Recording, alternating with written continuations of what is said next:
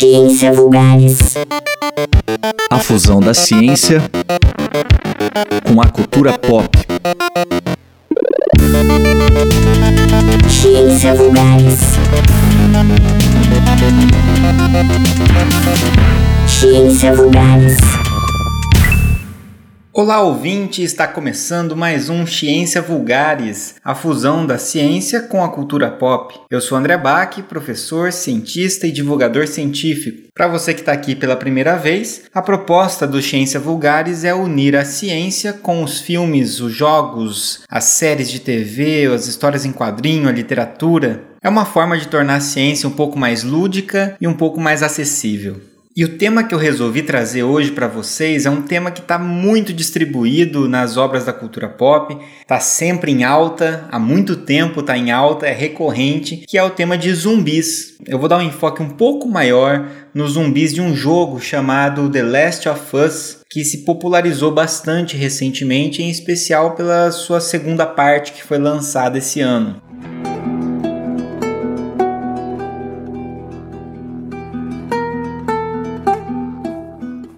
Mas eu quero falar também de uma maneira geral, aproveitando aí que tem muita gente que gosta desse tipo de temática, como Walking Dead, Resident Evil, uh, Madrugada dos Mortos, A Noite dos Mortos Vivos e entre outros clássicos aí, tanto do cinema quanto das séries quanto dos jogos. Os filmes e as obras que abordam zumbis, geralmente eles trazem uma origem de contaminação, uma origem de epidemia, como se fosse um vírus que transforma as pessoas em zumbis ou algum microorganismo. Mas a gente tem também outras abordagens. A gente tem aí filmes mostrando zumbis com uma temática mais alienígena, às vezes uma temática mais mágica, mais mística, né?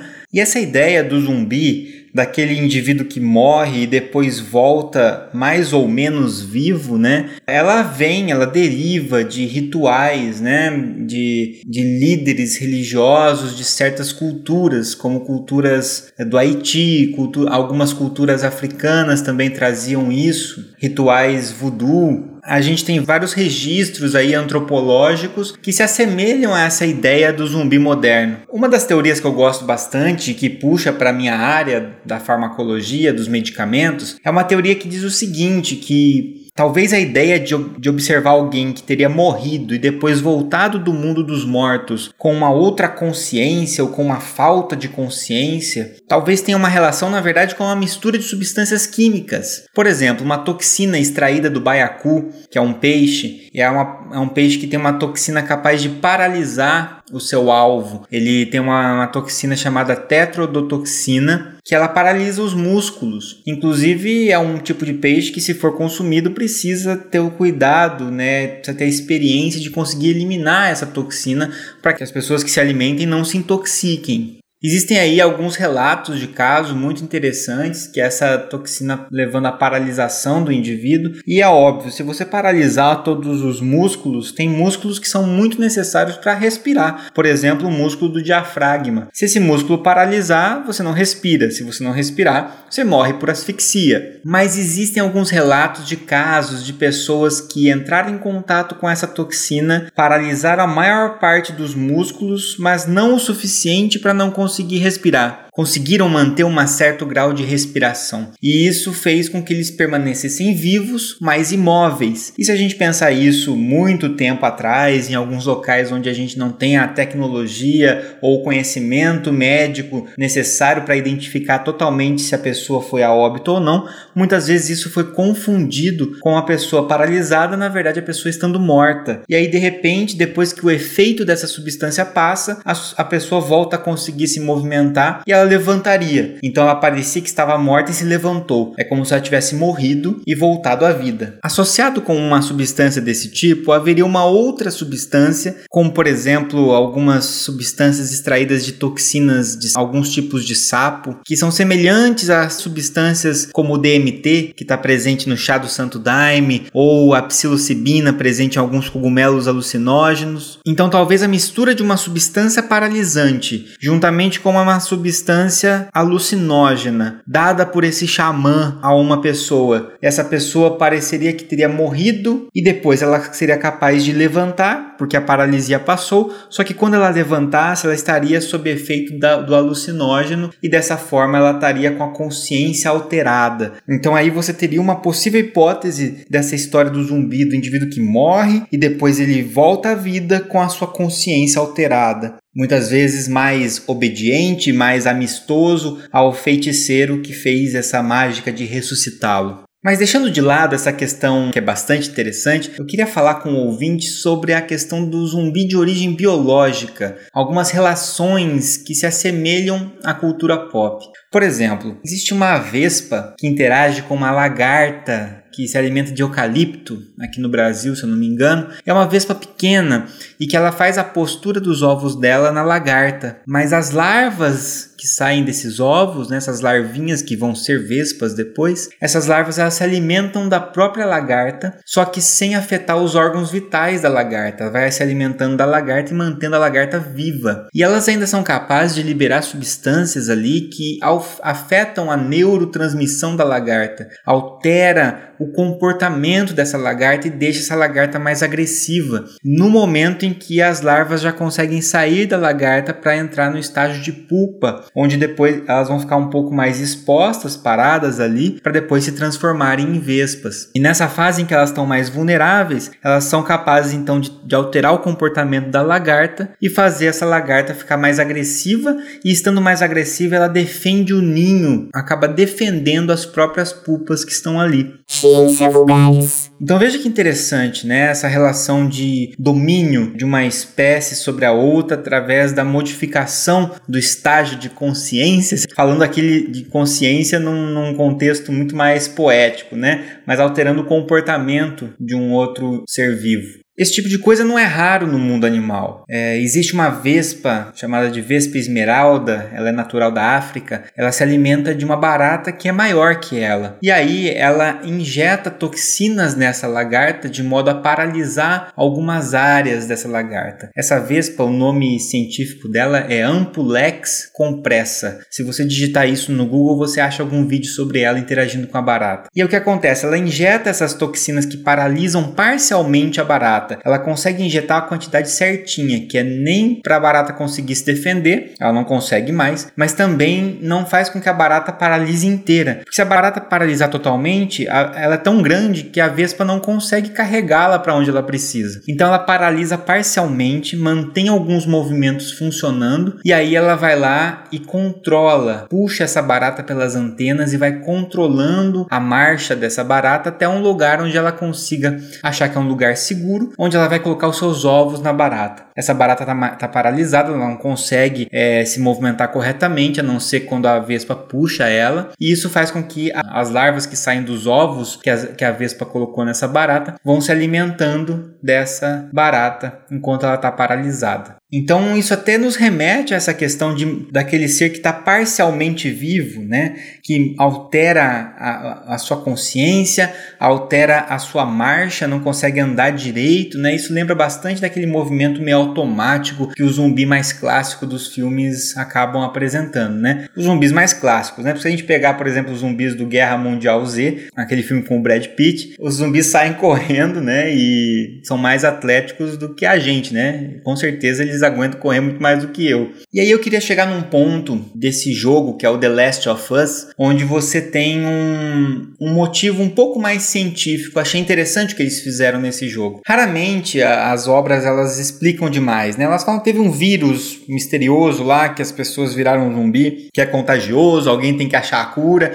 mas ninguém explica muito bem o que é aquilo, né? E quando a gente observa o The Last of Us, existe uma tentativa um pouco mais científica. Nesse jogo, cerca de 60% dos humanos estão infectados por um fungo. Não é um vírus nesse caso, é um fungo de um gênero chamado Cordyceps, com Y. Primeira vez que eu vi, como eu não sou biólogo, né, como a minha área é a área humana, a área de saúde humana, eu não conhecia esse fungo ainda. E quando eu joguei o jogo, eu imaginei que fosse um fungo fictício, feito para o jogo. Esse gênero de fungos, cordíceps, é um gênero que existe e, e abrange aí mais de 400 espécies de fungos desse gênero, que são fungos que normalmente afetam insetos, ácaros, aranhas, escorpiões, artrópodes em geral, mas principalmente os insetos. Provavelmente se vocês digitarem no YouTube formigas zumbis, documentário BBC, Cordíceps, vocês vão encontrar um documentário legal da BBC sobre esse fungo interagindo com a formiga. Então, como é que funciona? Na história do jogo, as pessoas estão, os seres humanos estão sendo infectados por esse fungo, elas vão ficando cada vez mais com aspecto de fungo, o rosto dela cada vez mais crescendo, aquelas estruturas que lembram fungo, elas vão ficando mais agressivas e depois de um tempo elas soltam os esporos que contaminam outras pessoas. Esse é basicamente o contexto, o cenário do jogo, né? Então os fungos eles se reproduzem por esses esporos, né? Se a gente fosse fazer um paralelo com plantas, os esporos seriam tipo a semente do fungo. É lógico que isso é um paralelo extremamente simplificado, né? Mas é, esse fungo é capaz de infectar insetos, então infecta a formiga, por exemplo, e vai crescendo na formiga e liberando substâncias que vão interagindo com o sistema nervoso da formiga e mudando o seu comportamento. Então a formiga ela para de se alimentar normalmente e ela para de fazer aquele comportamento junto com as outras formigas de buscar alimento, voltar para o ninho, né, andando em fila junto com as outras formigas, e ela passa a se afastar do seu ninho, deixar o próprio ninho e ela sobe até folhas. Isso é uma formiga na natureza, né? Ela sobe até folhas de altura de mais ou menos 25 centímetros. Então ela fica elevado em relação ao chão, mas não tão alto. Então existem folhas acima dela que acabam cobrindo e protegendo de chuva e etc. Né? E aí, para ela não cair de lá, ela usa sua mandíbula para grudar numa folha e ficar presa lá. E com isso, o fungo vai sendo desenvolvido nessa formiga. Em embora ele consuma a, a própria formiga como alimento, né, e ela não, e não deixa a formiga se alimentar, ele não afeta tanto as articulações e a mandíbula da formiga, porque as articulações são necessárias para levar a formiga até o local que ela precisa e a mandíbula para fixar essa formiga na folha. E aí, quando esse fungo se desenvolveu nessa formiga que está presa numa folha agora, ele acaba soltando seus esporos. Como ele está elevado a 25 centímetros, esses esporos vão caindo em direção ao chão, onde tem outras formigas que estão andando no chão. Essas formigas são contaminadas, ela, esse fungo vai mudando, afeta o comportamento dessa formiga, faz com que essa formiga suba em alturas de 25 centímetros, elas se prendem e soltam os esporos e contaminam outras formigas. Então aqui a gente tem um exemplo claro de um, de um microorganismo que é um fungo capaz de alterar um comportamento de uma formiga, controlando, entre aspas, o cérebro dessa formiga, né, o sistema nervoso, fazendo com que ela vá até um local que vai favorecer a disseminação desse fungo. Isso se assemelha muito com o jogo no qual você tem os zumbis, nesse caso humanos, que estão contaminados e eles vão para locais específicos também, onde eles soltam seus esporos e contaminam outras pessoas também. Essa foi uma escolha escolha bastante interessante e bem atípica, porque normalmente a gente vê esse contexto de, de apocalipse zumbi mais voltado com o vírus, né? Porque o vírus ele se espalha muito rápido, né? Muito mais rápido que um fungo. É só a gente ver o cenário do coronavírus, né? Como isso se transforma rapidamente numa pandemia. Com o fungo é menos comum a gente pensar dessa forma, porque o fungo ele é de crescimento mais lento, ele não se espalha tão rápido. Não é comum o ser humano se infectar por infecções fúngicas, né? De fungos é, infecções graves com fungos. Normalmente os fungos eles vão afetar pessoas mais de idade, pessoas que estão com o sistema imunológico debilitado, pacientes que estão com a imunidade muito baixa, por exemplo, pelo HIV. Então, não é tão comum para nós imaginar infecções fúngicas desse, nesse nível como é apresentado no jogo, por exemplo. Fora que fungos eles desenvolvem resistência mais lentamente aos medicamentos. Então, é difícil a gente pensar que haveria uma pandemia é, de fungo, né, que seria capaz de dizimar a população. Acho que aí teria um, um problema em relação ao jogo aí, né? Mas por outro lado, a ideia de usar um exemplo da natureza de um fungo que existe, que contamina a formiga, e passar isso para um contexto humano de maneira semelhante é bem bacana.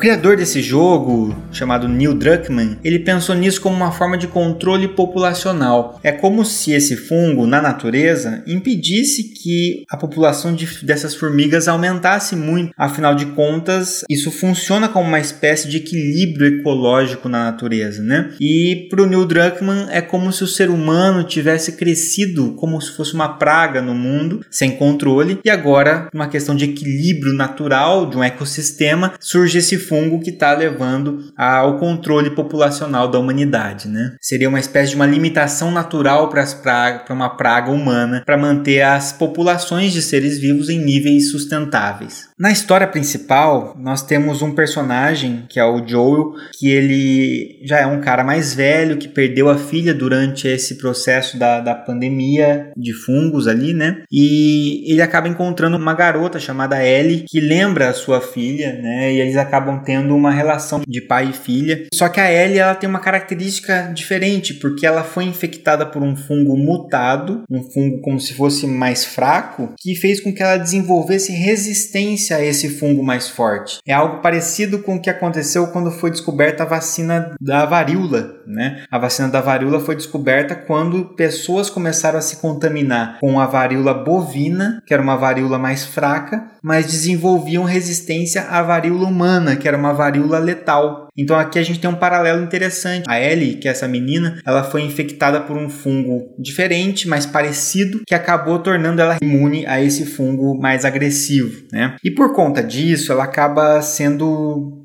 uma peça-chave no meio dessa pandemia fictícia, porque existe um grupo revolucionário chamado de Vagalumes, que eles querem desenvolver uma vacina para esse fungo. E segundo esse grupo, a vacina, a chave para essa vacina estaria na Ellie, que é uma pessoa imune, eles queriam estudar ela. Só que para estudar ela, segundo eles, eles teriam que matar ela. Até aí, a própria Ellie se conforma com essa situação e quer estar tá disposta a perder a vida para poder ser estudada e desenvolver uma vacina para a humanidade. Mas quando chega ali, para isso acontecer de verdade, o Joel, que é esse cara que enxerga ela como se fosse uma filha, não tem coragem de deixar isso acontecer e acaba matando todo mundo ali, levando a Ellie embora para que ela não seja morta. Isso acaba gerando algumas repercussões importantes para o contexto do jogo e do segundo jogo, né? Mas do ponto de vista científico, a primeira ideia do, dos vagalumes quererem desenvolver uma vacina, primeiramente que a maior parte da população já foi infectada, né? Então assim, já perdemos a maior parte da população. Essas pessoas elas não vão voltar, a vacina não vai curar quem já está infectado. Ela só vai prevenir os novos casos, né? E além disso, talvez seja meio drástico ter que matar a Ellie só para conseguir essa vacina. A gente tem outras formas de fazer isso, de produzir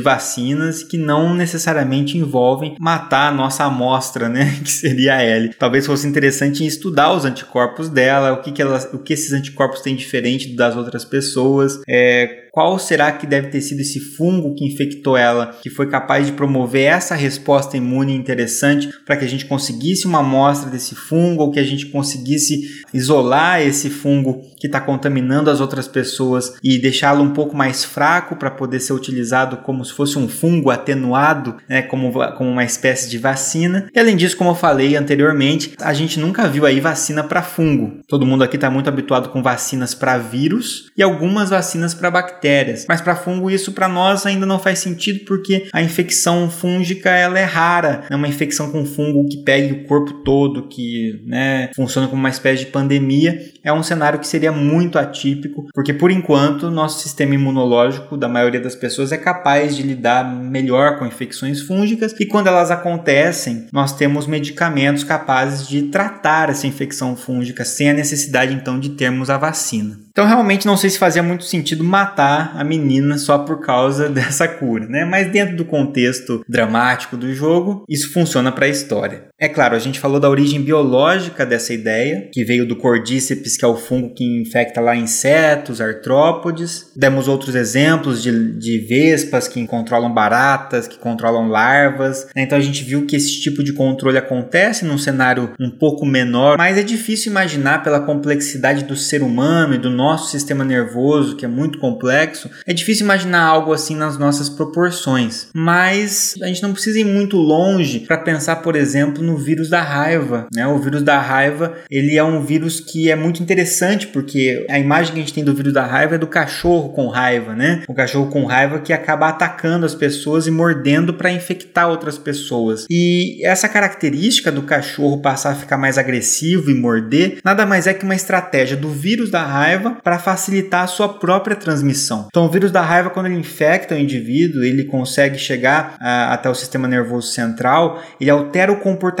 desse animal. Então, o que, que ele faz? Faz com que esse animal tenha o chamado hidrofobia, então ele não consegue ingerir água, é muito doloroso ingerir água, desenvolve uma espécie de um trauma com a água. Por quê? Porque quanto menos água o animal beber, mais saliva concentra na boca e mais vírus fica concentrado nessa saliva. Esse é um vírus que se concentra na saliva. E se ele está concentrado na saliva, a forma que ele tem de chegar até o outro indivíduo é através de uma mordida né? Porque ele está concentrado na boca do animal. Então, para isso, o animal tem que ficar mais agressivo também. Então, ele evita a água, ele passa a evitar a água, concentra o vírus na saliva e fica agressivo e ataca outro indivíduo mordendo, transmitindo esse vírus. E a gente pode comparar isso realmente com os zumbis. E isso acontece com os seres humanos também infectados pela raiva. É que a gente hoje em dia tem pouquíssimos casos porque a gente tem todo um controle da, da raiva animal e também toda uma vacinação e as medidas corretas para se trabalhar com os humanos quando eles são infectados de alguma forma para evitar que isso aconteça. Mas o ser humano também desenvolve a hidrofobia, também acaba apresentando um comportamento mais agressivo.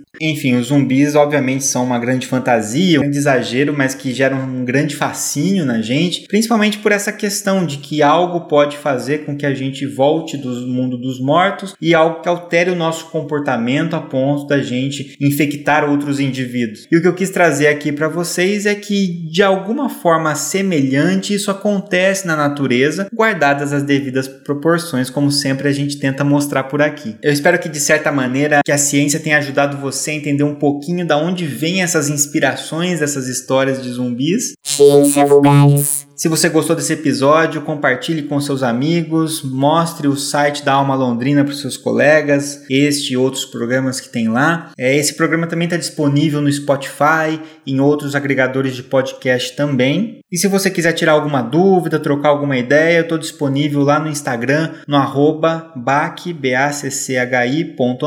arroba bac.andré. E também te convido a ver os outros podcasts de divulgação científica que eu participo, que estão estão todos concentrados lá no meu blog de divulgação científica, que é o sinapsando.wordpress.com. Sinapsando com y.wordpress.com. Bom, por hoje é isso e até o próximo Ciência Vulgares.